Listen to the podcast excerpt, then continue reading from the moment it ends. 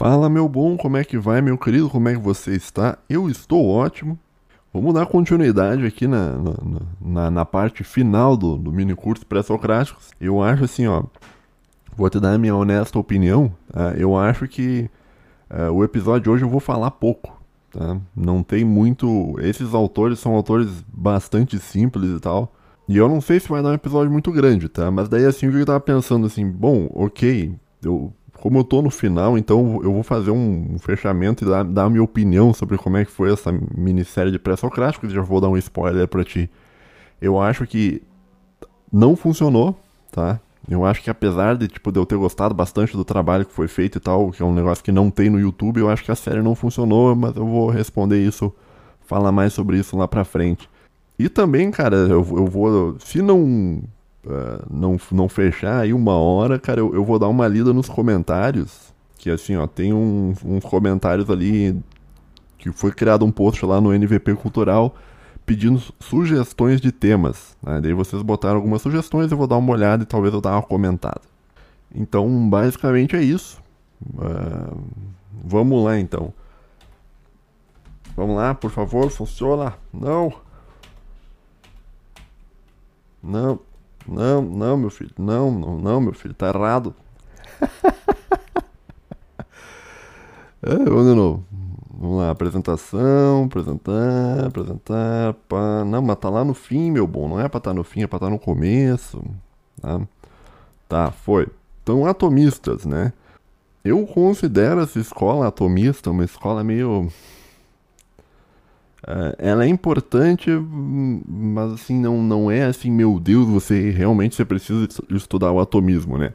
O atomismo ela surge mais ou menos em 500 a.C., tá? e aproximadamente, porque não se tem uma data precisa, e, e vai mais ou menos até uns 300 a.C., um, mas na verdade não vai até 300 a.C., né? Tipo assim, eu, eu botei 300 a.C., que é mais ou menos a data que os, que os caras morreram e tal.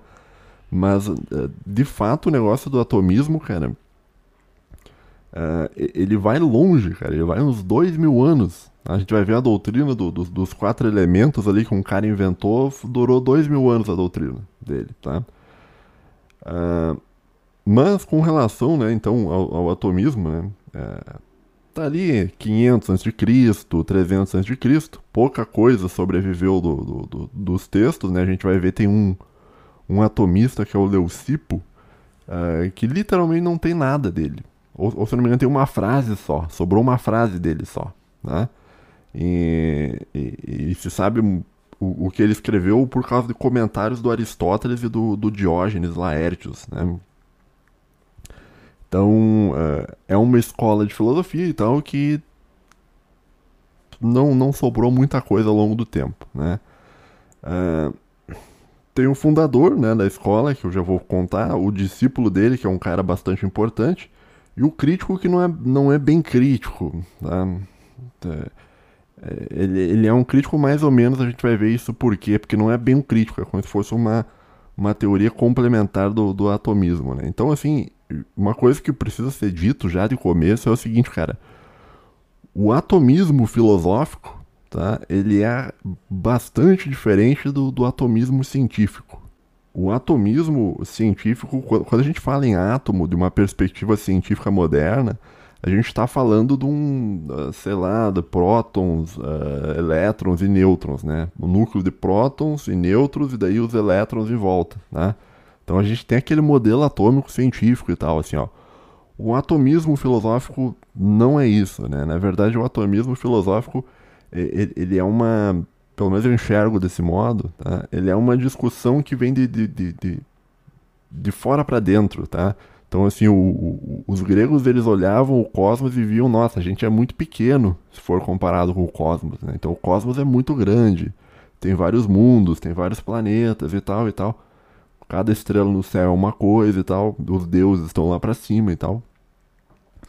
Então, o, o cosmos é um negócio muito grande, é um infinito de grandeza, né? Cada uma coisa, uma coisa maior que a outra e, e, e vai, vai, vai, vai, vai, vai até infinito. E para alguns, né, que acreditavam em infinito, né? Tinha, tem uns que não acreditavam.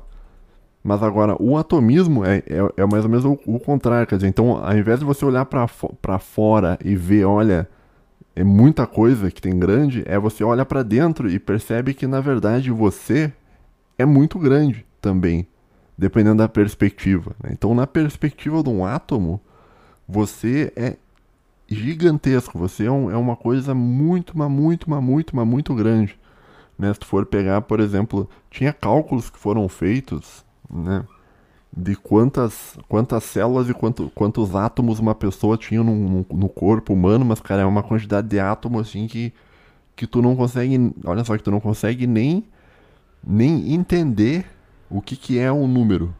Tá? Você não consegue nem entender o, de, de tão grande que é o número. Né? Porque a, a mente da gente, ela é uma mente que ela consegue, de uma determinada maneira, entender números pequenos, né? Tu, tu consegue, por exemplo, pensar um grão de areia na tua mão. Tu consegue pensar 10 grãos, grãos de areia na tua mão, né? Quanto mais ou menos que seria de tamanho, né? Tu também consegue pensar mais ou menos o que seriam 100 grãos de areia. Agora, quando tu fala assim, mil grãos de areia, parece que o teu cérebro, ele já, ele já não consegue fazer direito, né? E 10 mil, mil grãos de areia, né? Milhões de grãos de areia, né? Já não caberia na sua mão. Agora, não cabe na sua mão, mas cabe em quanto espaço? É difícil, né? O, o, o cérebro da gente, né? Ele não foi feito para lidar com números muito grandes, né? Então, quando a gente fala em números de átomos que teria o corpo humano, a gente está falando de um número tão grande, mas tão grande, mas tão grande que você sequer conseguiria entender o que, o que, que é esse número de tão, de tão gigantesco que é. Então, assim, o grego, ele olhava para o cosmos e falava, nossa, eu sou muito pequeno perto do cosmos, né? Mas o atomismo, atomista, ele olhava para si mesmo e falava, olha, tem coisas menores, bem menores do que a gente. Talvez a gente seja grande também, né? E, e se for pensar em termos relativos, a gente é muito grande. Se for pensar em termos de átomos, né? A, a, a, um átomo e a diferença do tamanho de um átomo para um ser humano. Né? É um negócio assim que, que é muito impressionante. Né? É, mas a, ideia por trás né, do, do, do, atomismo a gente já vai ver. Né? A gente vai ver mais isso aqui em Demócritas, mas eu só estou te mostrando assim, né, nessa introdução que é o seguinte: a noção de átomo dentro do, da, da filosofia ela é diferente da noção de átomo dentro do método científico. Não representa a mesma coisa. Tá? Mas, mas a, a, ideia é mais ou menos parecida, mas é diferente. Tá? Quando a gente for ver melhor, eu, eu te explico. Tá? Uh, então, basicamente é isso. É uma escola aí que durou duzentos e poucos anos. Né? É uma escola que pouca coisa sobreviveu. Né? A gente vai ver três pensadores. Né? E, e, e, o primeiro não conta. Tá? O primeiro é esse cara aqui, ó, chamado Leucipo. O Leucipo nasceu em Mileto, né, que é a mesma cidade do, do fundador da filosofia do Tales. Né? O Tales nasceu em Mileto, o Leucipo também nasceu em Mileto. É, supostamente ele nasceu no século V a.C. Né? Data de morte desconhecida, tem um retrato aqui atribuído a ele, uma pintura, acho que é renascentista, não sei. Né? Uh, mas, mas enfim, isso aqui não tem nada a ver com ele, né? Quer dizer, não sobrou nem o texto dele, como é que vai sobrar uma, uma imagem, né? Isso aqui é um, é, é, um cara lá que desenhou há muito tempo, ah, vou desenhar o Empédocles, acho que o Empédocles é de tal modo e tal, né? E daí desenhou o cara, mas isso aqui é só pra em termos ilustrativos. Tá? Provavelmente ele não tinha esse rosto, provavelmente ele não tinha essa barba, provavelmente ninguém sabe como é que ele era. Tá? Uh, ele é o suposto pai da doutrina atomista. Tá? Eu botei aqui segundo Aristóteles, porque na verdade o pai do atomismo não é o Leucipo. Tá? O pai do atomismo é o Demócrito, que é um outro cara que a gente vai ver. Mas na visão do Aristóteles, né, ele, o Aristóteles ele faz comentários onde ele aponta que na verdade a doutrina atomista surgiu na, na figura do Leucipo. Tá? Uh, o Leucipo ele escreveu The Great World System e On Mind, que seriam dois livros. Né? Esses dois livros eles se perderam com o tempo. Né? E e não sobrou nada. A única coisa que sobrou, na verdade, sobrou uma frase dele, né? Que a frase é o seguinte: Nada acontece aleatoriamente, mas tudo ocorre pela razão e pela necessidade. Então, ele está sendo mais ou menos con contrário né, à, à, doutrina do, do, do mundo aleatório, né, e ele acredita em um determinismo. Né? Supostamente, então, quer dizer, essa frase aqui que eu li para ti é uma frase que é atribuída ao Leucipo, mas ninguém sabe se é do Leucipo mesmo. Né? Ninguém sabe a data que ele morreu, ninguém tem os livros dele, mas ele é citado por Aristóteles e por outros filósofos, se eu não me engano, o Diógenes La Laertius, eu acho que cita ele também.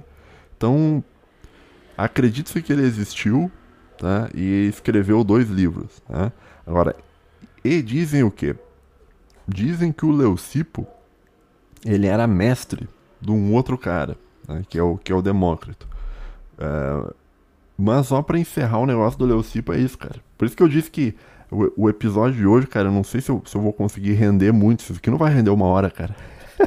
e eu também não quero ficar te enrolando, saca? Então eu não vou ficar enrolando assim, ó. Pouca coisa feita com, com relação ao Leucipo. De, tem pouca coisa que sobreviveu, tem uma frase só. Uh, que não tem correlação nenhuma com a doutrina atomista, né? E é isso, não, não tem mais nada, né? Mas esse é o suposto pai do, do, do atomismo. Né? Geralmente, na, nas explicações que eu, que eu dei sobre outros filósofos, normalmente eu te conto um pouco da história do filósofo, depois eu ponto, sei lá, a doutrina do filósofo, filósofo de tal. Mas no caso do Leucipo não tem nada. Tá? O que se sabe do Leucipo é que ele escreveu duas obras, essas duas obras se perderam com o tempo, a não ser dessa última obra que é On Mind, né, sobre a mente, onde sobrou só uma frase, que é essa frase do nada acontece aleatoriamente, mas tudo ocorre pela razão e pela necessidade, né? Que é uma frase, inclusive, bastante, bastante emblemática, bastante, bastante interessante. Que a única frase que sobreviveu é a frase que diz que que tudo que acontece acontece pela razão e pela necessidade. Ou seja, essa frase sobreviveu porque era necessário que essa frase sobrevivesse ao longo do tempo. tá entendendo o determinismo? Então não era necessário, segundo o determinismo, que o resto do trabalho dele sobrasse. Mas sobrou a frase, que é a frase de que nada acontece aleatoriamente, mas tudo ocorre pela razão e pela necessidade. Né? Quando a gente está falando em necessidade, eu, eu, tenho que fazer uns parênteses que eu acho que às vezes o ouvinte não sabe.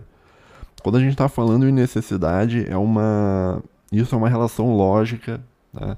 que é oposta à, rela... à relação de contingência. Né? Então, uh, uma relação contingente é uma relação lógica de alguma coisa que é, mas que não necessariamente precisa ser daquele modo. Tá? Então, uh, tu pode ou, uh, ou não cortar o cabelo. Isso é uma relação contingente, claro, para quem tem cabelo. No meu caso, não. não, não...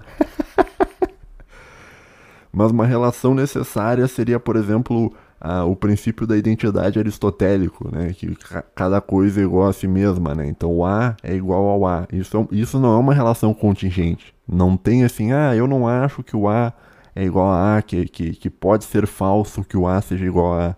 Não, A é igual a A é logicamente 100% das vezes verdadeiro, né? Um outro exemplo de, um, de, uma necessidade lógica é a veracidade da frase, uh, que é até citada pelo Quine no livro Dois Dogmas do Empirismo, que é a frase do todo solteiro é um homem que não casou, né? Todos solteiros são homens que não casaram. Né? Isso é uma frase que ela uh, é, é, analiticamente verdadeira. Na verdade, é um, um, sintético, né? É uma frase sintética, mas é uma frase verdadeira, né? Usando aquela distinção do, do Immanuel Kant entre aquilo que é sintético, né? é, que vem da experiência e aquilo que é analítico que vem da, da, da, da própria verdade lógica. Mas eu, eu tô saindo um pouco do assunto e eu tô com medo de perder o ouvinte. Não sa... Ouvinte, fica aí, ouvinte. e esse é o Leucipo, tá? Não há muito o que falar sobre o, Le... o Leucipo, mas ele era o mestre deste outro cara aqui que tem mais coisas para falar, né, que é um cara chamado Demócrito. Tem aqui um, um desenho do Demócrito, deixa eu te mostrar. Demócrito ex marmori antique. Como é que, que diz ali? Agora não consigo mostrar em cima. Pera aí, só um pouquinho. Demócritus ex marmori antique apud. Uh, daí algumas letras que eu não entendi. Bom? Um desenho do Demócritus, né? Que é atribuído ao Demócrito, mas ninguém sabe se realmente é o desenho do Demócrito. O, o, o desenho do Demócrito, se eu não me engano, também tem uma. Tem um desenho dele numa xilogravura do século XIV, eu acho. Daquele livro. Não sei o que é. É tipo uma enciclopédia de Nuremberg. Que, tem, que é aquele livro onde tem o, o primeiro desenho histórico do, do Estado de Israel, né? E tal. Enfim. Da cidade de Israel, na verdade. Bom, o Demócrito, né, ele supostamente nasceu em 460 a.C. Né, e morreu em 370 a.C. Né. Existe um boato sobre a vida do Demócrito, de Abdera, né, que é uma cidade próxima lá da. Abdera, se eu não me engano, é uma ilha grega, tá? não tenho certeza. Né? É, mas tem um boato que ele foi um dos filósofos mais longevos de todos. Diz que ele viveu mais, de, mais que 100 anos. Né? Mas a data oficial é que ele nasceu em 460 e morreu em 370. Se não me engano, quem fala essa data eu acho que é o Aristóteles, mas não tenho certeza. Né? É, com relação à vida pessoal, não tenho nada assim. Eu procurei assim sobre a vida dele e, e, eu não achei nada assim que eu pudesse trazer assim de curiosidade assim sobre a vida. Não tem nada, tá? Não é nada de muito relevante sobre a vida dele, a não ser o fato de que ele foi discípulo do Leucipo, né? E, e, e ele é oficialmente o inventor da teoria da, da, da ideia do átomo, mas que nem eu disse, se atribui a ideia de átomo ao Leucipo. Né? Quem faz isso? Quem que atribui a isso? Né? Quem faz isso é o Aristóteles. Então, o Aristóteles, quando ele está comentando sobre a, a, doutrina do atomismo, ele, ele remete, a, ele fala também sobre Demócrito, mas ele fala sobre Demócrito dizendo que Demócrito aprendeu com o Leucipo. Né? Um, eu escrevi aqui pensamento concordante com a doutrina eleática. Né? A, que é aquela doutrina eleática dos episódios passados, né? Do. É, né? Peraí. Bom, eu não lembro porque que eu escrevi isso, cara. Peço perdão pelo vacilo, tá? Mas na, na, quando eu tava fazendo isso aqui, eu achei que, que, que ele era eleático, né? Mas vamos pra doutrina dele que porque assim, eu tô te falando sobre os pensadores, mas eu não tô te explicando o que, que, é, o, o que, que é de fato né, o atomismo, né? Assim, ó. O, o átomo, né? A palavra átomo vem de, de o, o A é o não, né? E o tomos, a palavra tomos, é divisão, corte, né? Que é exatamente a mesma palavra. Uh, quando, quando você compra um livro, ele, ele é dividido em várias partes, né? tem diz lá tomo 1, tomo 2, tomo 3, tomo 4, né? A, e, e, por que que é tomo? Porque tomo vem, vem do grego de divisão, né? Corte também, né? Então é feito um recorte dentro da obra e se divide essa obra em vários, uh, em vários uh, capítulos que eles vão chamar de tomos. Né? Então você vai lá ler o Organon do Aristóteles, ele é um livro e esse livro é dividido em, em tomos, e se não me engano, tomo é dividido em capítulo, né? Mas a origem da, da, da palavra tomos, ela vem daí. Então, tomo 1, tomo 2, tomo 3 é, é, é, vem da ideia de divisão. Né? Aí também vem da ideia de cerveja, né? Toma uma cerveja, duas cervejas, três cervejas. Não, isso aí foi só uma, só uma piadinha pra, pra te deixar meio, meio constrangido, ouvinte. Peço, muito, peço desculpas aí, ó, né? Vamos, vamos, vamos seguir, vamos seguir. Um, Tá, aqui, ó, esse é, um, esse é um negócio, cara, assim, ó, é, agora eu lembrei o negócio do eleático, tá? Assim, ó, o, o, o Demócrito tá, e os atomistas acreditavam, não todos os atomistas, mas o Demócrito, acreditava na ideia de ser, do ser, né? E também acreditava na ideia do vazio, né, que chama de void, né? Agora, o que que o Demócrito acreditava na doutrina do ser? Ele meio que concordava, olha, é, o, o tipo assim, ele concordava que existia um movimento. Tá? Mas primeiro eu vou te explicar o, o negócio do átomo, né? Uh, assim, ó, o átomo, ele é, na visão filosófica grega, ele é uma parte indivisível, né? Então você consegue dividir as coisas e vai dividindo, vai dividindo, vai dividindo, vai dividindo, vai dividindo, cortando ao meio, cortando ao meio, cortando ao meio. Vai chegar uma hora que você vai chegar em um, em, em um estado da matéria, alguma coisa que você nunca vai conseguir dividir, que seria um estado eterno de coisas. Né?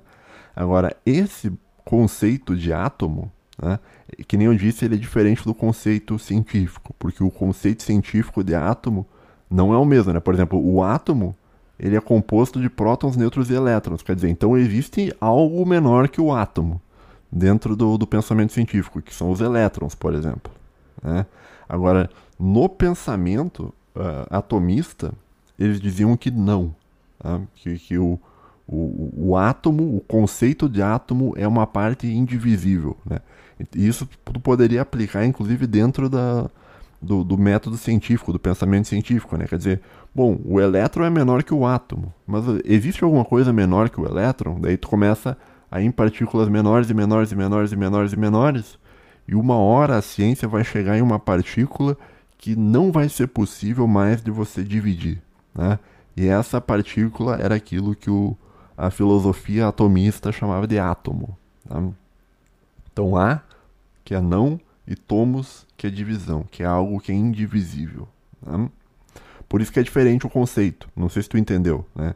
O átomo científico ele é algo que ainda é divisível. Então, portanto, na visão de um grego, não é, não é ainda um átomo. Quer dizer, teria que dividir mais e mais e mais e mais para ser um átomo. Tá? O conceito de átomo é o conceito de algo realmente indivisível. 100% indivisível. Tá?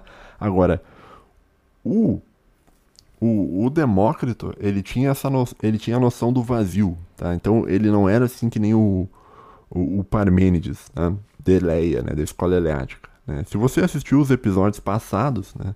E é importante você entender os episódios passados para conseguir entender o atomismo, porque muito do que os atomistas estão falando, eles estão respondendo a filósofos do passado, né? Então, quando a gente fala uh, do, do, do, ser e do vazio, né? O, o, os, os, atomistas, né, no caso o Demócrito, ele acreditava que o Parmênides estava errado, né? O Parmênides dizia que tudo o que existia existia de um modo parado e o movimento ele é uma ilusão. Daí tem aqueles paradoxos que eu mostrei no, no, nos vídeos passados e tal. Agora, o atomista ele dizia que existe o, o movimento, né? Ele tinha um argumento lógico bastante interessante de por que existe o movimento, né? Que ele diz, olha, como é que uma coisa, né? Uh, a, a, como é que as coisas se movimentam? As coisas se movimentam por causa do vazio né, que seria o void. Né? Então, um, um, ser que é eterno, que seria um átomo, que é imutável, que é indivisível, ele sai de um lugar e vai para o outro. E, e, ou seja, ele se movimenta dentro do vazio. Ou seja, o ser se movimenta dentro do vazio. Quer dizer, então, tudo o que existe, olha só, e essa é uma discussão que, que aparece até em Heidegger lá para frente. Né? Tudo que existe, existe dentro de um vazio e, e se movimenta dentro do vazio, do void. Né? Então o ser se move, mas o ser ele se move dentro do vazio, só que o vazio, olha só, o vazio ele não é o ser, mas ele existe. Né? E isso é contrário à doutrina do Parmênides, porque o Parmênides dizia que o, que, que o ser é e o não ser não é. Né? Quando a gente fala um não ser não é, eles estão dizendo assim que, olha, o vazio ele não existe. Só o que existe é o ser. Mas o atomista vai dizer o seguinte: não, o ser existe e ele se movimenta, e para se movimentar ele precisa do vazio, da existência do vazio. Ou seja, o vazio ele possui um certo poder causal, por assim dizer. Não poder causar, mas ele, ele tem alguma importância, né? Isso eu falei esses dias do, do vaso de flor, né? O que que define um vaso de flor? É, como vaso de flor. É a parte de fora? É a parte de fora, sim. Mas, será que o vaso de flor seria um vaso de flor se ele não tivesse o vazio que ele tem dentro dele? Né? Parece que o, o vazio ele faz parte do ser, né? Parece que o ser precisa do vazio. Então, para um vaso de flor ser um vaso de flor, ele precisa do vazio. Ele precisa do espaço vazio para que se coloque a terra e se coloque a flor dentro, tá?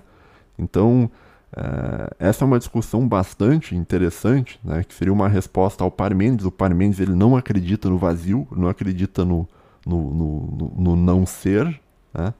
Mas o atomista, no caso, ele, ele acredita, tá?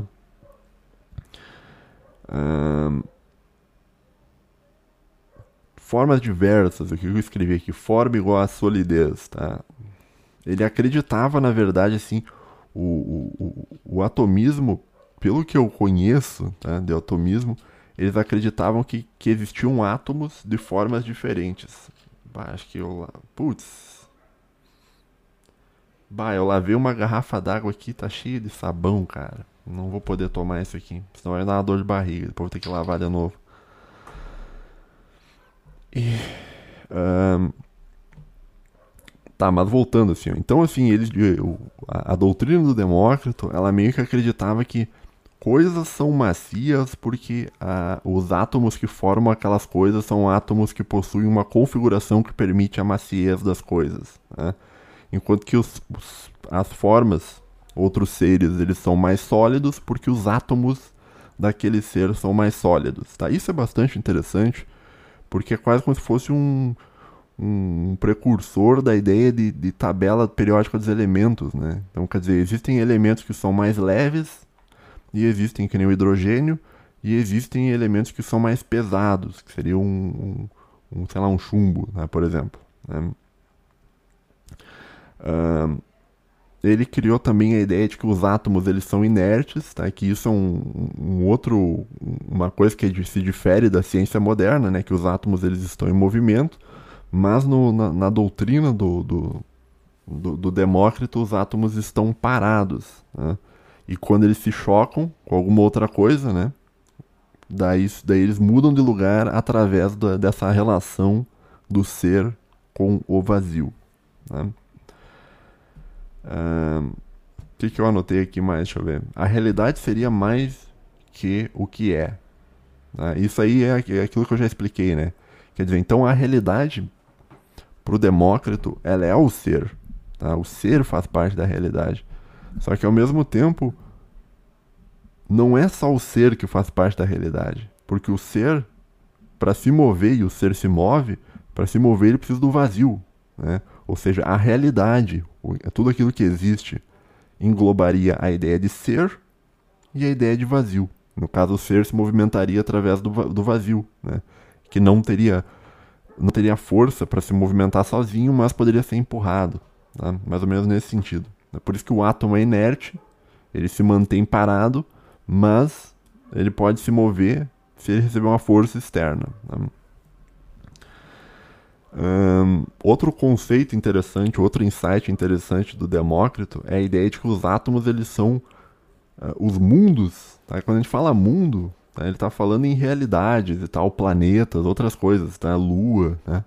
Quando ele fala sobre mundo, ele está falando que o, o, mundo eles são gerados e eles são destruídos pela colisão de átomos. Né?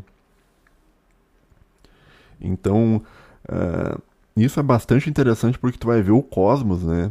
O, o planeta Terra, né? O que, que é o planeta Terra, né? Se tu for, for pegar a origem histórica, geológica do planeta Terra, tu vai ver que o planeta que a gente tá, cara, ele existe porque no passado inúmeros outros corpos celestes se juntaram, bateram, tá? E sobrou aquela bola ali, que é o, que é o lugar que a gente tá. Mas na verdade, olha só, o planeta Terra, ele não é bem uma bola, né? Se tu for, tipo assim, de, de longe ele parece uma bola. Uh, mas ele parece uma bola porque, porque ele é envolto por água. E a água, ela é maleável, né? Agora, se fosse possível remover toda a água do planeta, seria uma coisa péssima, porque a gente morreria, né? Mas você veria que o, o, nosso planeta, ele não é bem esférico, né? Ele, ele é um, como se fosse um negócio tudo retorcido, né? E essas coisas retorcido com essas montanhas e tal, uh, isso foi gerado no passado por uma colisão entre átomos. Tá? Então, a teoria, por mais que você olhe assim pro Demócrito e tu pense assim, nossa, mas esse cara não sabia o que estava falando, esse cara tá maluco e tal. Olha, a ideia dele de como surgiu o mundo, ela vem disso. Né? Ela vem da colisão de, de, de, de átomos, que é uma ideia que hoje é bastante aceita. Né?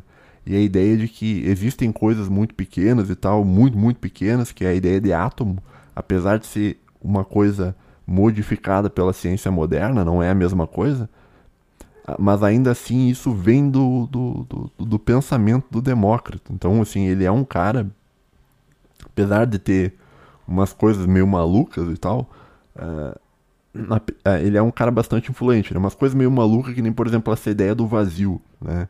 que o vazio ele faz parte da realidade, mas o vazio não existe. Né? Então, a realidade é composta das coisas que existem e do vazio, né? do, do, que é o lugar aonde o ser se movimenta. Né? Isso é meio que é contrário à doutrina do Parmênides, porque o Parmênides dizia que não, não tem, não existe vazio. Tudo que existe é, é o ser e não há nada fora, além do ser. Né? É, e, é, e, é, interessante, cara. Eu, eu, pelo menos eu acho interessante. Eu não sei se o ouvinte tá dormindo aí já. é, é, mas eu, eu, eu curto essa ideia, sabe? Eu acho da hora.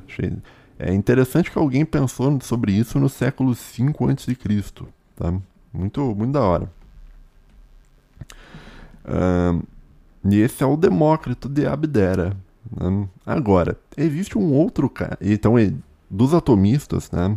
Esse cara é o principal, na minha opinião. Né? Não sabe muito sobre a vida dele, mas a, a, ideia por trás de que, olha, existem coisas indivisíveis, muito pequenas e tal, e que mundos se formam de colisões entre átomos e tal, e, é, é, é, muito importante porque isso aqui é, é, seria como se fosse um germe do pensamento atomista científico. Tá? Surgiu lá com o Demócrito. Tá? Agora, tem um outro cara né, que é um cara chamado Empédocles, que não é bem um, um, um atomista. Né? Tem um desenho dele aqui, deixa eu te mostrar, supostamente dele, um, um que, que diz aqui?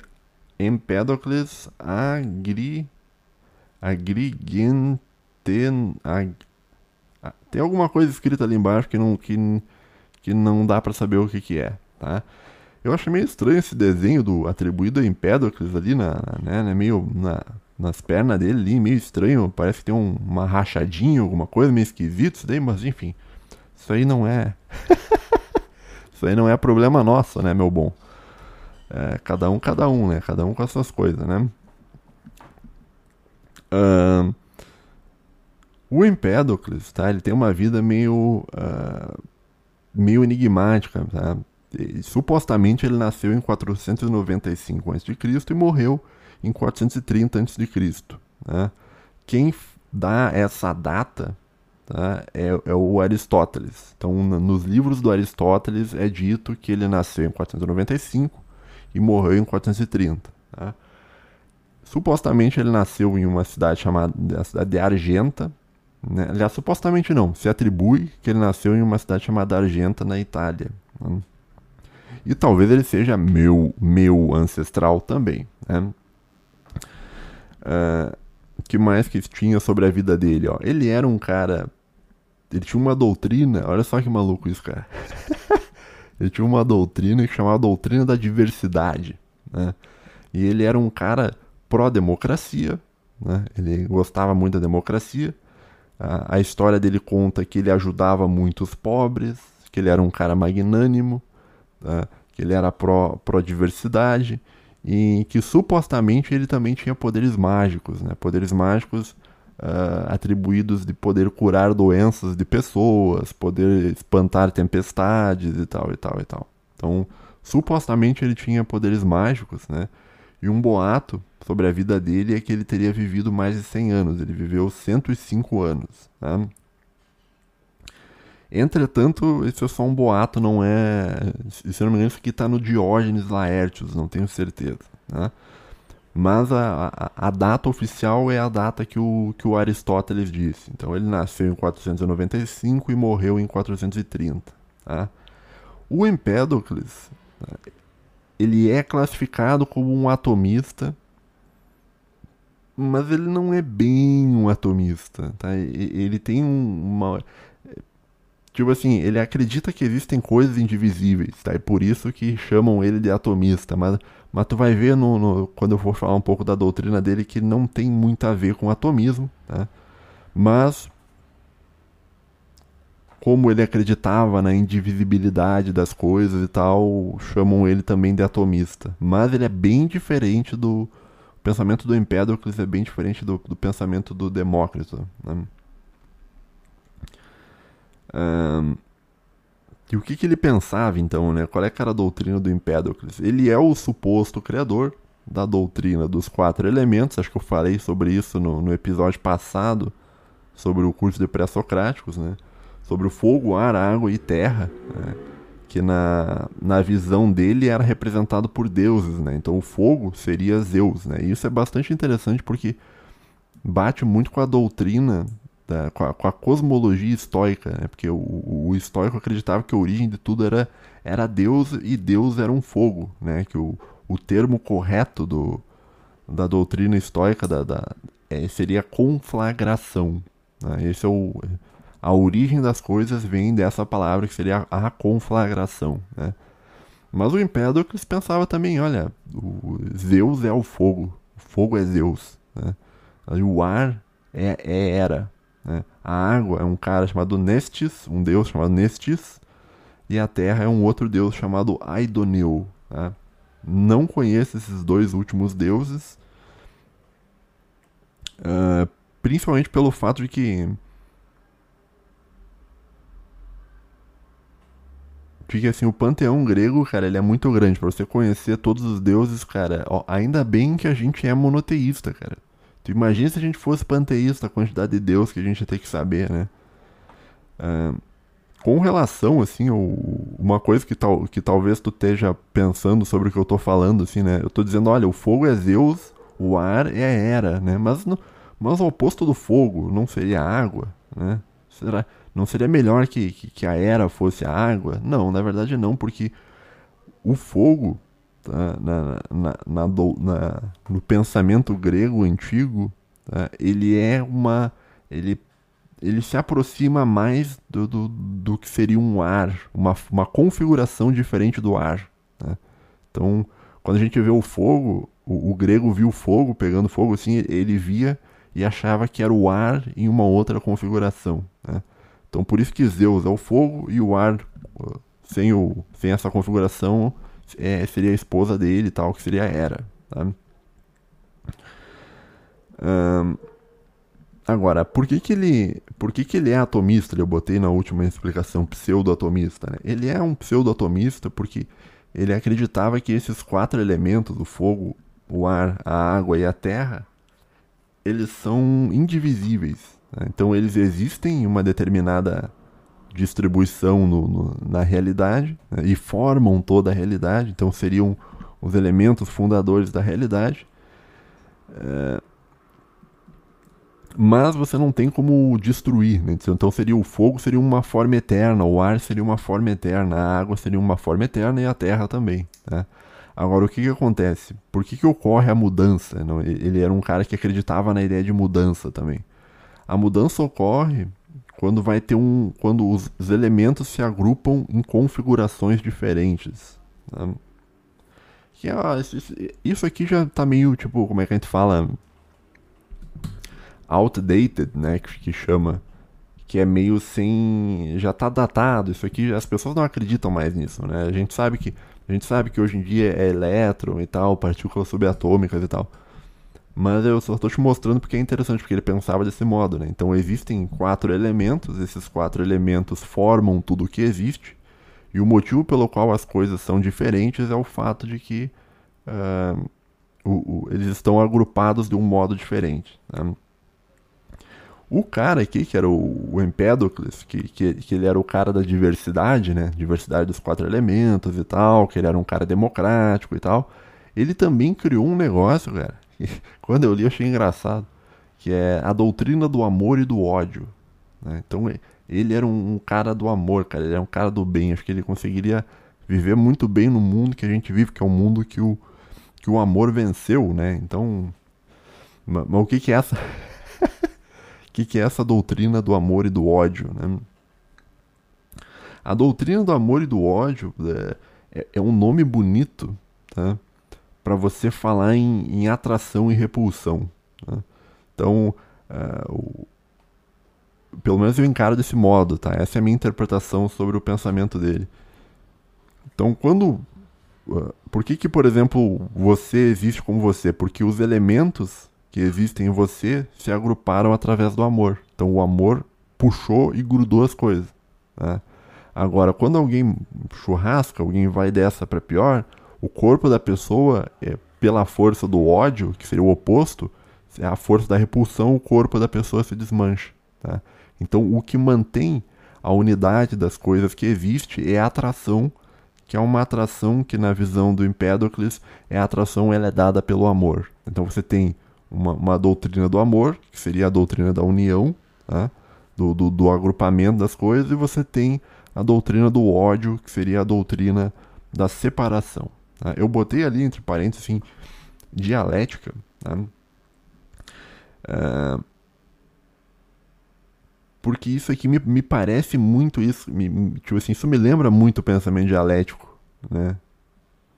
Então você tem duas coisas que se chocam e daí sai outra coisa, sabe? Então essa coisa de atração e repulsão, né? Que a transformação, tudo ocorre através de mecanismos de, de, de atração e repulsão. Isso me lembra muito o pensamento dialético, né? Quer dizer, a história ela é movida é, dentro da, da ideia dialética lá do Hegel através de um, do mecanismo de tese, antitese e síntese.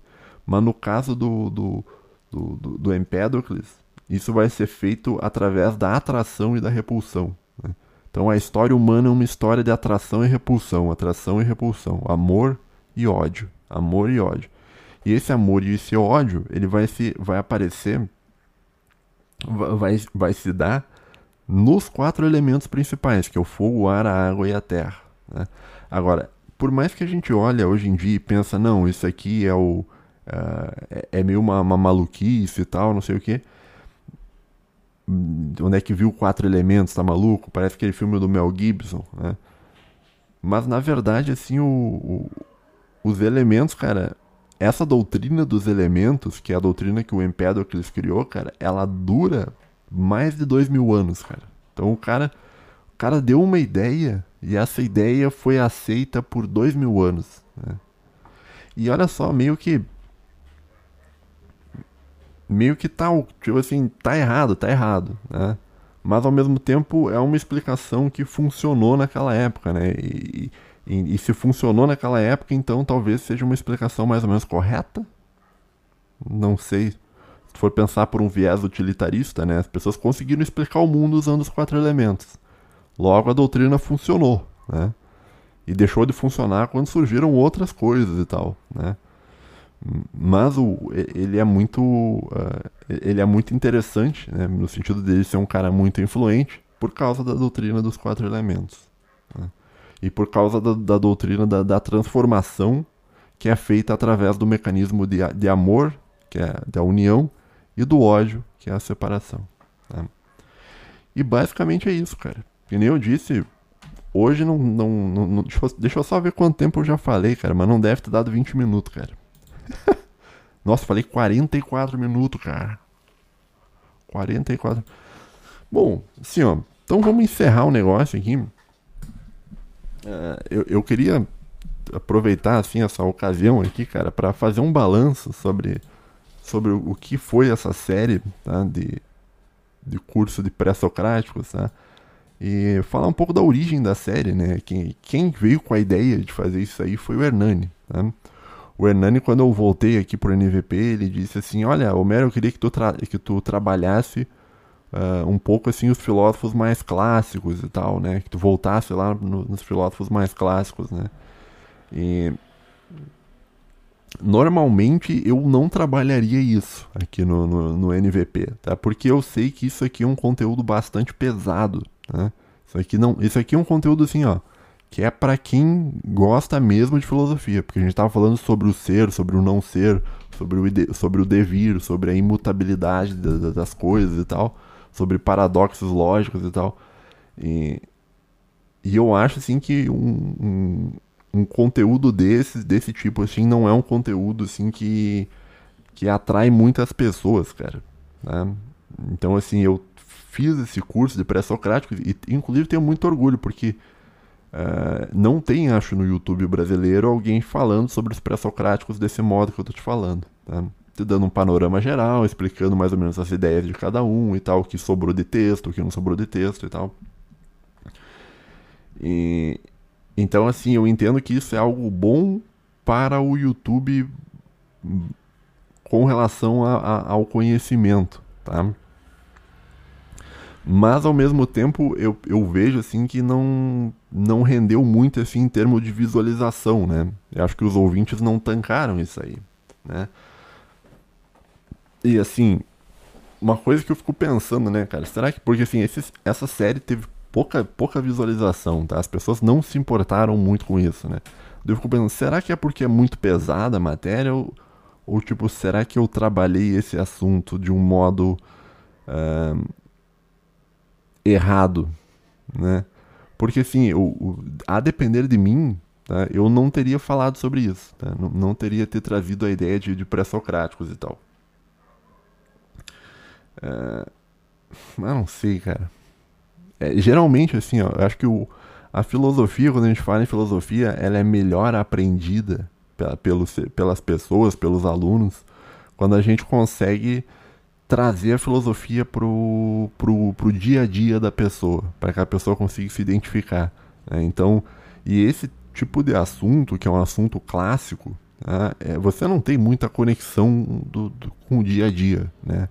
Você não tem muita conexão. Ah, o que, que a escola eleática pode me, me ensinar sobre a minha vida e tal, é, sobre o princípio da identidade e tal, que problematizar o princípio da identidade e tal. Isso não, sabe, não é meio difícil, né? Que nem, mas uma coisa assim que eu penso, cara, é que eu gosto muito desse assunto, cara. Tipo assim, eu gosto de filosofia e eu acho interessante que exista no YouTube esse tipo de conteúdo, né? Mas ao mesmo tempo, os ouvintes no geral não gostam, né? E, e talvez você que está ouvindo até aqui, que você chegou até o final, talvez você olhe e pense, olha, é, mas eu gosto, Mer. Sim, você gosta, só que provavelmente você é, é uma minoria. Então você deve ser uns 10% do canal, tá? E, e por isso, tá, eu tomei meio que a decisão que é o seguinte, cara, eu não vou fazer mais nesse formato aqui. Tá? Eu fiz esses quatro episódios e tal, porque o Hernani tinha me pedido para falar do, do, do, mais da filosofia clássica e tal. Uh, mas eu acho que o modo que eu falei não é um modo muito bom, tá? Porque ficou meio como se fosse uma aula mesmo. Daí não. Pô, quem é que vai assistir o YouTube para ver uma aula, porra? Ninguém. Né? E, então eu tomei meio que a decisão de que os as próximos episódios que eu vou fazer não vai ser nesse formato. Né? E vai ser algum assunto que eu que, que eu consiga conectar ele com a sua vida, tá? E... Mas tá aí, né? Um curso de pré-socráticos bastante teórico, né? É meio pesado até, né? Na verdade. Não sei. Dia eu tava falando com, com um inscrito do canal. Até queria mandar um abraço pra ele. Cadê o cara? Que tinha um celular no nome dele tinha falado comigo, mas ele, ele achou que. que também que não tinha dado certo, saca? Então. E aqui eu tô, tipo, falando assim, não lamentando, eu só tô, tipo, tentando entender o negócio. Quer dizer, por que, por que, que teve menos view esses coisas de pré-socráticos do que as coisas que eu fazia antes, né? E eu acho que é porque. Eu acho que tem a ver com o modo que eu trabalhei o assunto. Né? Pode ser. Não sei. Tá? Mas de, de, de qualquer modo, espere que os, os próximos episódios serão diferentes desse tipo de episódio aqui, porque, conforme eu te disse, não, não deu muito certo. Pelo menos no meu julgamento, não deu muito certo esse tipo de episódio. Tá? Um, vamos dar uma olhada nos comentários do, do, dos ouvintes, que sobrou alguns minutos, sobrou uns 10, uns 10 minutos. Né?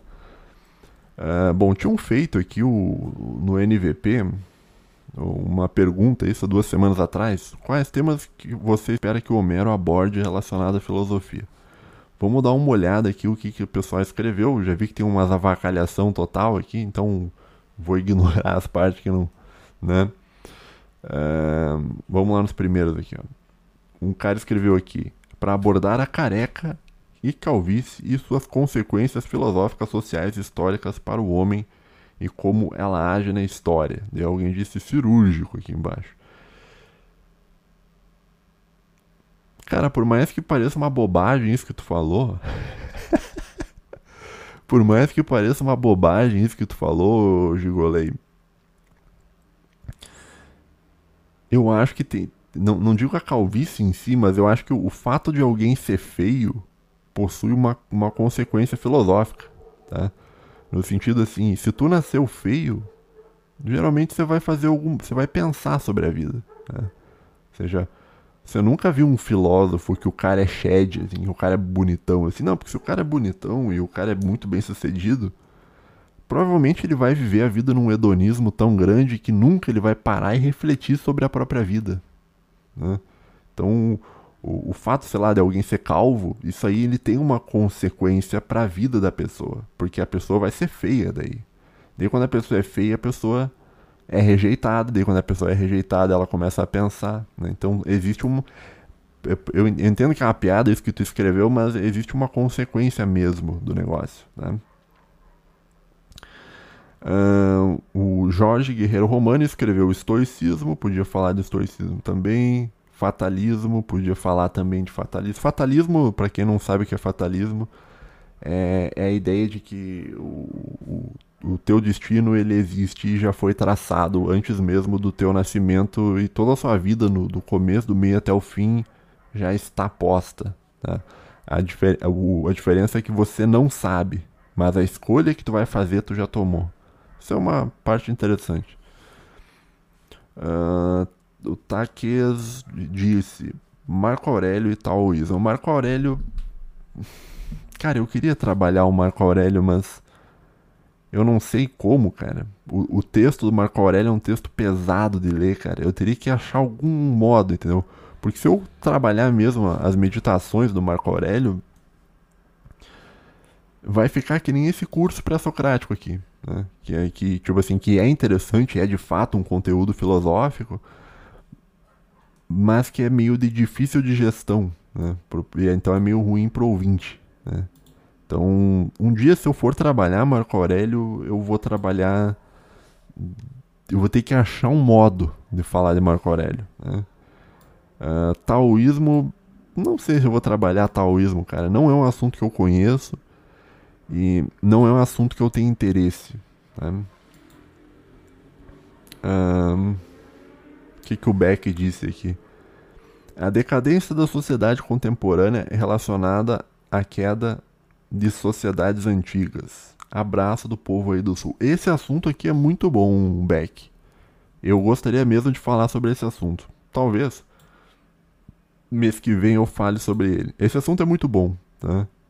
Porque porque assim existe uma noção de que a história ela é cíclica, né? Então, quer dizer, os impérios que caíram, quando eles caíram, eles deram sintomas que tinha problemas que iam cair, né?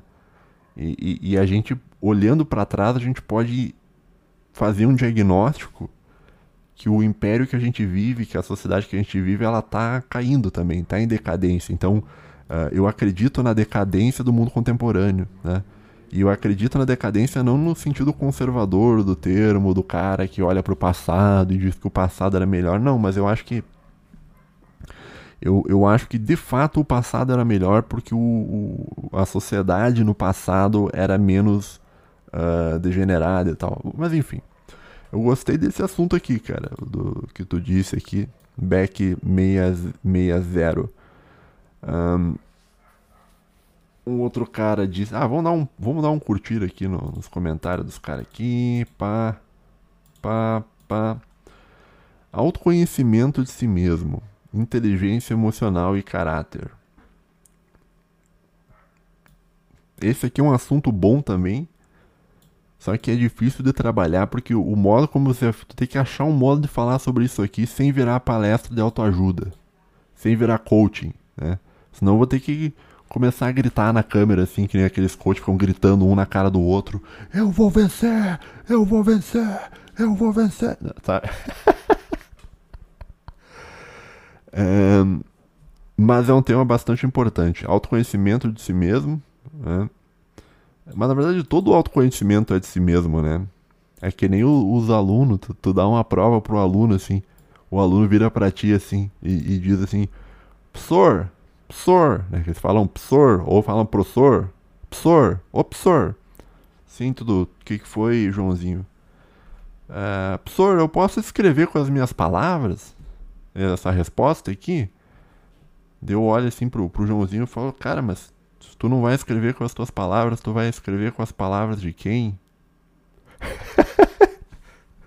o cara, quer dizer, o cara pergunta assim: posso responder a prova com as minhas palavras? Sim, é lógico que tu pode, vai responder as provas com as tuas palavras. Tu só tem as tuas palavras para responder as provas. Tu não tem as palavras dos outros, né? E a mesma coisa vale para o autoconhecimento, né?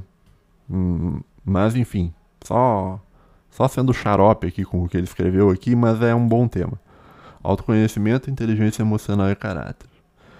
Tá, o próximo, um Bruno Deimos 585, a beleza de churrascar. Isso aqui eu não vou falar sobre isso, que esse é um tema muito. O ouvinte deve ter churrascado já, coitado aqui. Um abraço aí pro Bruno. Né, mas não, não pretendo tratar sobre esse tipo de assunto, eu não, eu não trato no, no, no canal. Tá? Sobre churrasco também. Tem um, um, uns quantos filósofos que falaram sobre o churrasco, dando justificativas racionais para você churrascar, não vou falar esse tema. Tá? Esse tema não, não será tratado aqui no canal. Eudaimonia. Eudaimonia, eu acho que eu, é eu acho que eu já falei sobre eudaimonia em um. Acho que na, na temporada do ano passado, quando eu falei sobre Aristóteles. Solipsismo. O que, que é solipsismo? Que eu não me lembro, pô.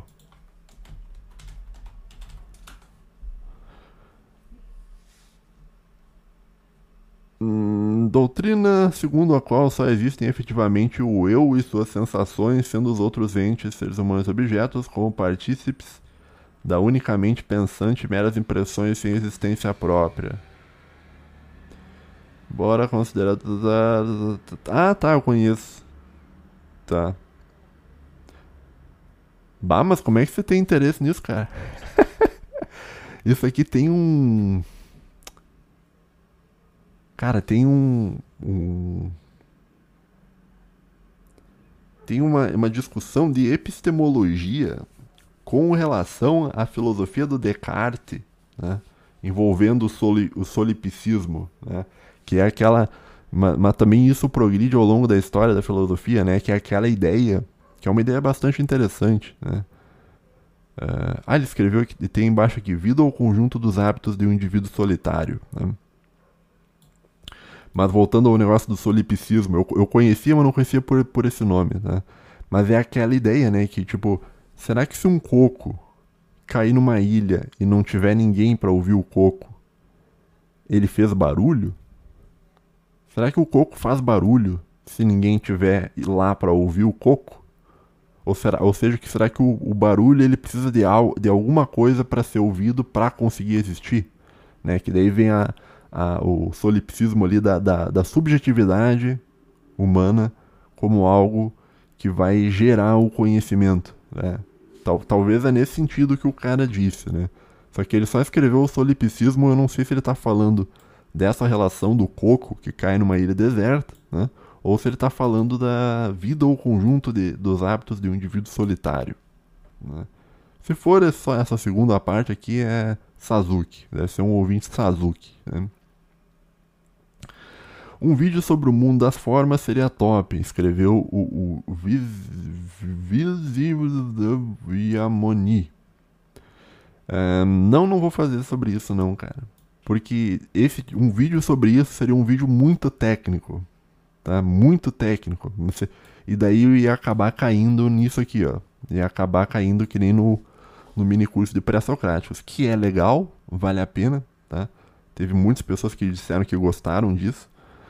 Uh, mas ninguém vai ver, né? Então, quer dizer, é aquilo que eu falo. Não adianta eu fazer um episódio explicando de um modo bastante técnico o que, que seria o mundo das formas se ninguém quer ver, tá? Então, é, provavelmente eu não farei um vídeo sobre isso, tá? É, mas não quer dizer que talvez eu nunca vá fazer. Tá? Talvez no futuro, acho que sim. Tá? Mas não sei. Né? Provavelmente não. É, se tu quiser saber sobre isso, tu vai ter que ler o corpo teórico do Platão. Né? Que inclusive é, é uma explicação muito melhor sobre o mundo das formas do que eu mesmo. Né? O uh, que, que ele escreveu aqui? Também um vídeo sobre o porquê da transcendência da alma e como esta ideia foi idealizada pelos filósofos gregos antigos. Seria legal também, eu acho. Tá, esse aqui é um assunto bom. Transcendência da alma, sim. Só que eu acho que eu não tenho conhecimento teórico suficiente, cara, para falar disso, né? Porque quando você fala em transcendência da alma, tu não precisa só do conhecimento filosófico, né? Tu precisa do conhecimento teológico também. E eu, eu, o conhecimento teológico que eu tenho, cara, é, um, é uma coisa assim pequena, né? Pequena assim meio para mim, assim, que nem por exemplo história. Me, às vezes me pedem pra fazer vídeo de história. Eu falei, não, mas eu não sei muita coisa de história. Que eu sei de história é o que eu procuro para ter uma base, ter uma base cultural própria e tal, mas não eu não, eu não me vejo assim como alguém capaz de falar muito sobre história, assim como eu não me vejo como um cara muito capaz sobre falar sobre teologia, por exemplo. Né? Uh, neoplatonismo e estoicismo. Tá, esse aqui o cara já falou também. Neoplatonismo seria o que? Um. Tu, tu diz no sentido. Santo Agostinho? Não sei. Né? O cara escreveu aqui: qualquer assunto que Homero trazer sobre filosofia é pedrada. Cara, mais ou menos, cara. Porque, tipo assim, eu tenho que trazer um assunto que funcione, né? Que os ouvintes escutam. Né? Uh, filosofia alemã e porque ela é a base filosófica do mundo moderno. Esse assunto é bastante interessante, né? Mas é um assunto de um nível de complexidade assim muito grande. Eu não sei como é que eu conseguiria trabalhar isso, né? Porque filosofia alemã, cara, tu pega, tu vai, cara, e tu pega, tu pega Immanuel Kant, Tu pega Leibniz, Leibniz acho que era alemão, tu pega o Hegel, tu pega o Marx, tu pega o Frege, tu pega o Wittgenstein, tu pega o Schopenhauer, tu pega o Nietzsche, tu, tu pega o Habermas, então a, a filosofia alemã, cara, é um, é um negócio, cara, gigantesco, assim, né? Então, teria que tratar algum recorte, alguma coisa, né, cara?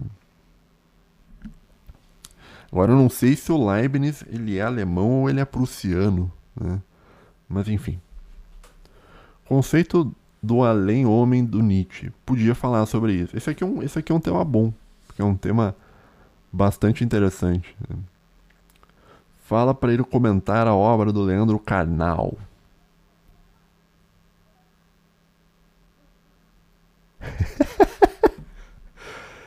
é possível se relacionar com sem ser Yag, o, o dilema da direita travequeira? Não, não é possível. Tá? Se você se relaciona com. Você é Yagi. Tá? Sei não.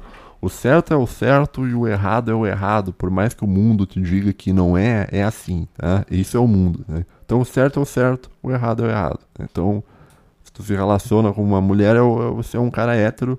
Se você não se relaciona com uma mulher, você é um cara Yagi. Né? Preto no branco. Né? Queria muito que ele explicasse o conceito de Ubermenschen. Tá? Uber, Ubermente é o conceito super-homem, né? Que é um conceito que é traduzido no Brasil como super-homem, né? Mas seria o, seria o além do homem, né? Na verdade, assim, a palavra Ibar é acima, não é em cima que é. Em cima é Alf, né? Alf. Que nem, por exemplo, a palavra Aufzug, né? Em alemão é elevador, né? Que seria Alf é para cima e, e Zug é trem, né?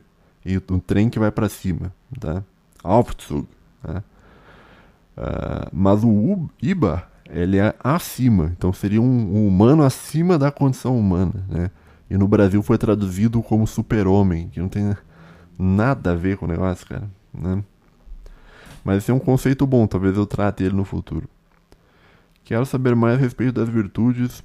Pode ser com Tomás de Aquino, Aristóteles e companhia. Esse assunto é muito bom também. Porque esse é um assunto útil, né? Para a vida do ouvinte, né? É um assunto também bastante complexo, porque cada, assim, ó, existem quatro virtudes cardinais, tá? Entretanto, essas virtudes cardinais, elas mudam de autor para autor. Então, por exemplo, uh, na filosofia medieval, eles vão dizer assim que uma das virtudes seria a castidade. Né? Só que uh, a castidade não existe, por exemplo, no, na, na, Grécia Antiga, na filosofia do Aristóteles. Né? Na, na filosofia do Aristóteles, eu acho que a castidade seria mais como se fosse uma prudência, né? a virtude da prudência. Né? Uh, mas seria interessante falar um pouco sobre a, a, história das virtudes, então, quem sabe alguma coisa desse tipo, né? Porque, inclusive, a linha do meu doutorado, quando eu fiz doutorado, eu entrei numa linha que o, o nome da linha era Concepções de Virtude, né? Que eu estudava estoicismo, virtudes estoicas e tal. Que também são diferentes das virtudes aristotélicas, que são diferentes das virtudes do Tomás de Aquino e tal. Tem, por exemplo, tem alguns autores que consideram a verdade como uma virtude. Tem outros autores que vão dizer que na verdade não é a verdade, é a justiça. Né? A justiça é a, a virtude da verdade. Né? Então, um cara escreveu qualquer um, obrigado por, pela sugestão, uh, de Himalaya Ninja. Uh, vontade de potência do Nietzsche, bom, bom. Uh, é bom, não. É, é tipo assim, o, o problema do Nietzsche, cara, é que eu não tenho um conhecimento suficiente, eu acho, para tratar do Nietzsche. Porque eu li, se eu não me engano, quatro livros do Nietzsche só. Né? E, e o Nietzsche, ele é um pensador, como é que eu vou dizer, só ler quatro livros do Nietzsche talvez não seja o suficiente, porque o Nietzsche ele muda de opinião muito, muitas vezes, cara. Então, ele, até porque ele era maluco. Então ele começa escrevendo uma coisa, daí chega no final e às vezes ele já tem uma outra ideia, num, num próximo livro já é uma outra coisa, entendeu? Então é um é caos total, cara. Um negócio meio.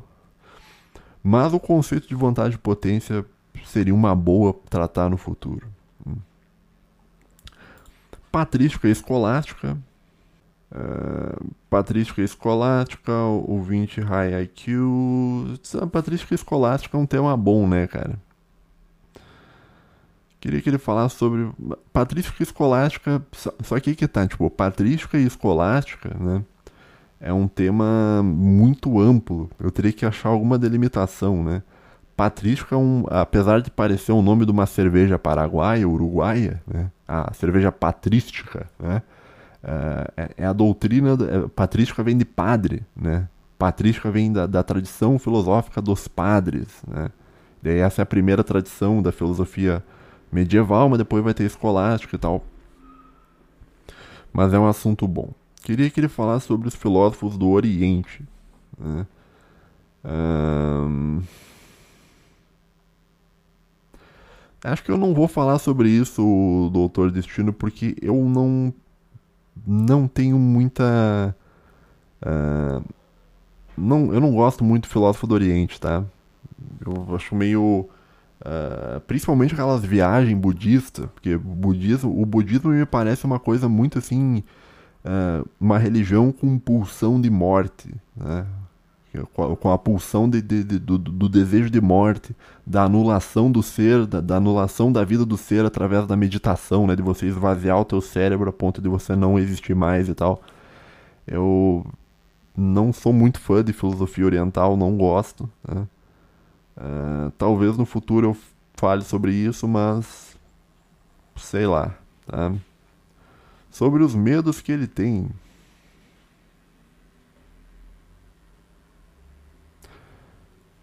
Eu não sei se eu, te, eu não sei se eu sou. Eu, eu, eu, cara, ouvinte, eu não posso falar sobre isso, cara, porque eu sou que nem o Demolidor, o Homem Sem Medo. É, o Demolidor, né, cara? O... que era o Homem Sem Medo. Uh, o Homero podia fazer uma explicação do contratualismo de Hobbes e fazer uma relação com o nacionalismo. Esse é um tema muito bom. Vou anotar. Até porque eu gosto muito da filosofia do Hobbes. Né? Porque ele dá uma. Ele, tipo assim, a, muitas das coisas que o Hobbes fala é uma carcada que, que, que tu pode usar o Hobbes para dar uma carcada bonita, assim, no, no Zancap. O Zancap sair doído, assim. Porque o Hobbes, cara, ele. Tipo assim, a, a visão dele, cara, sobre o ser humano é uma visão totalmente bélica. É uma visão, assim, de que. De que se não tiver Estado, cara, não, não, não tem como dar certo sem existir um, um Leviatã, né? E ele fala, ele defende isso no, na primeira parte lá do, do, do Leviatã. E, e é muito interessante. Né? Mas talvez eu, talvez eu trate sobre isso no futuro. Eu gostei de, de, de, desse tema aqui. Conceito de Nietzsche sobre o Ubermensch, alguém já falou isso.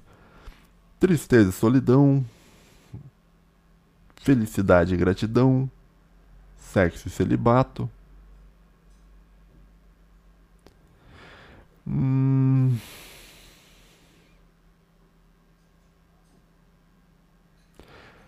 É. Não sei, cara. Não sei. Tipo assim, tristeza e solidão você poderia, tipo, poderia trabalhar com relação assim em Schopenhauer, por exemplo. Né? O Schopenhauer tinha uma, ele tinha muita, ele tinha muita coisa escrita com relação a, a isso, né? Felicidade e gratidão, não sei que filósofo poderia ser trabalhado. Sexo e celibato, já, eu já teria que trabalhar algum filósofo moderno, que os filósofos moderno e pós-moderno, eles são meio taradão, então eles veem sexo em tudo, né? Que nem o Adorno e o Horkheimer lá na, na dialética do esclarecimento, os caras tão tranquilos, teorizando sobre as coisas, quando vê assim, sexo, orgia, incesto e não sei o que. E... daí, cara, tu fica assim, pra que isso, meu bom, né?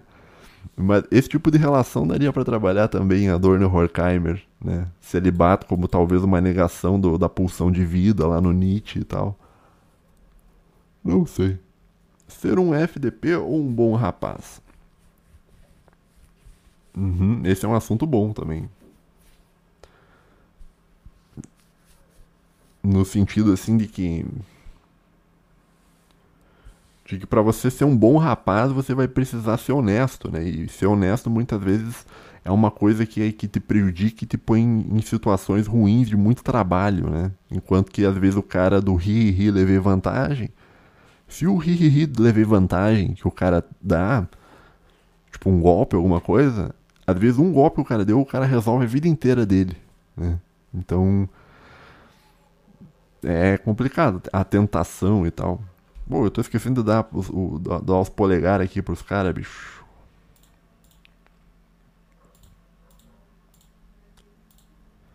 Pá, pá, pá. Pá, pá. Só um pouquinho, ouvinte, só um pouquinho.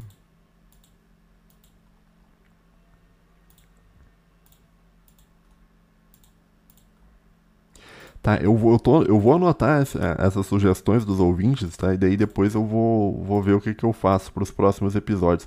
O próximo, eu tinha a ideia de trabalhar o que, que, é, o, o que é o movimento woke, tá? Mas não sei se vai ser isso no próximo, tá? Vamos voltar aqui.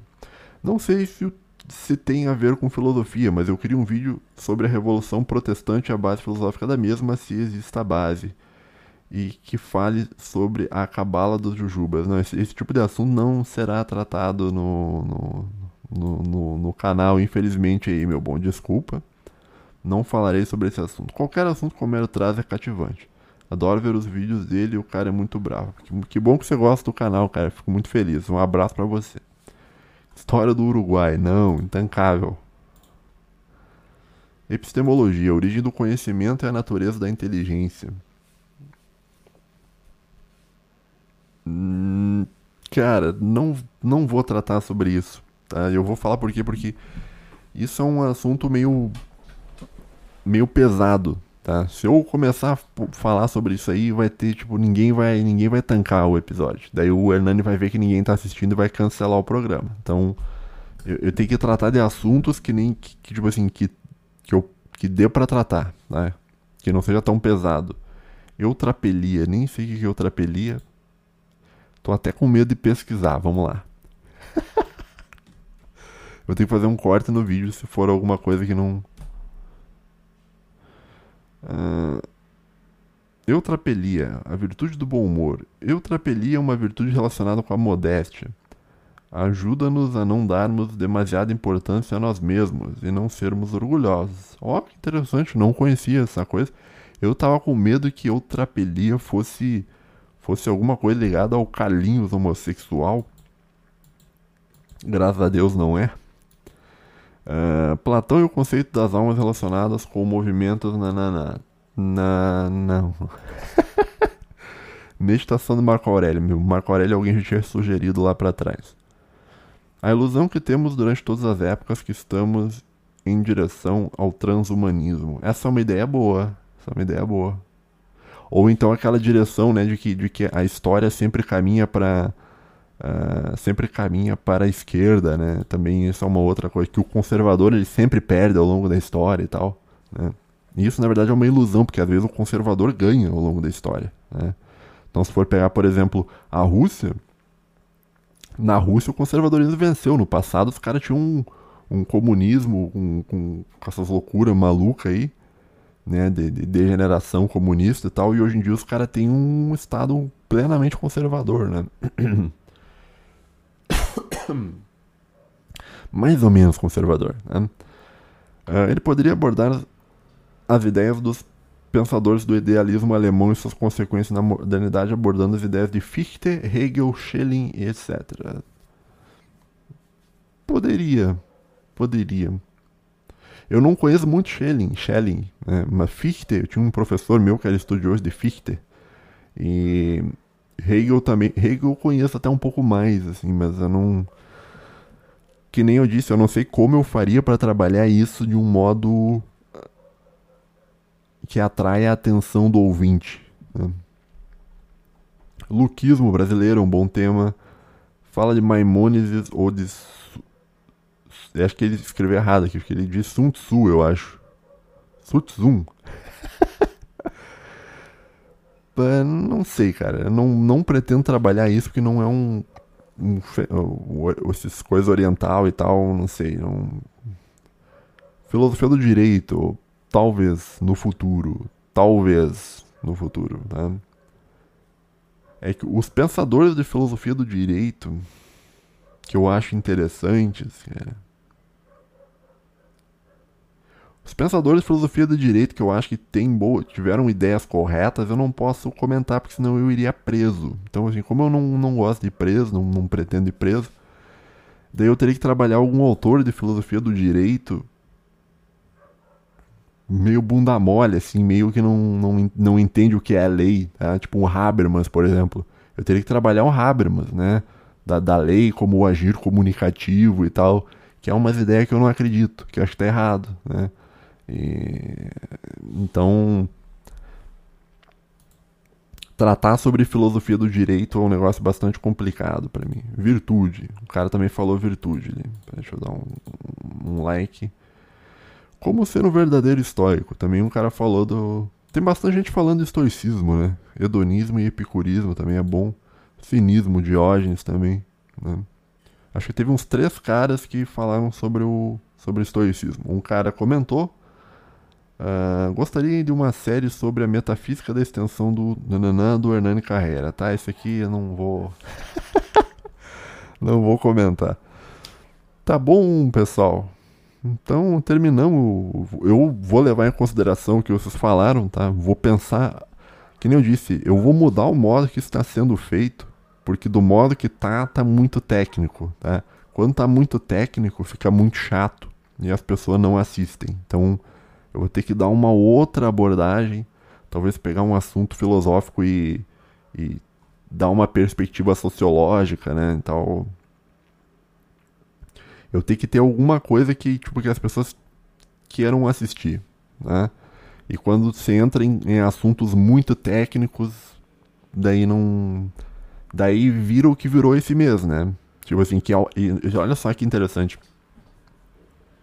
Não é que o assunto e os vídeos que eu fiz esse mês foram ruins. Não, não é ruim, não. Muito pelo contrário. Até basta. Os vídeos que eu fiz sobre pré-socráticos, ele é até uma referência no YouTube do Brasil. Não tem pessoas falando o que eu estou te falando no YouTube do Brasil, tá? É um assunto técnico bastante específico e bastante uh, aprofundado em alguns aspectos, né? Em discussões sobre filosofia eleática, por exemplo, e tal. Uh, mas o, o problema é quando você trata de um assunto desse tipo, as pessoas. É, cara. Que nem o cara falou ali, filosofia do direito.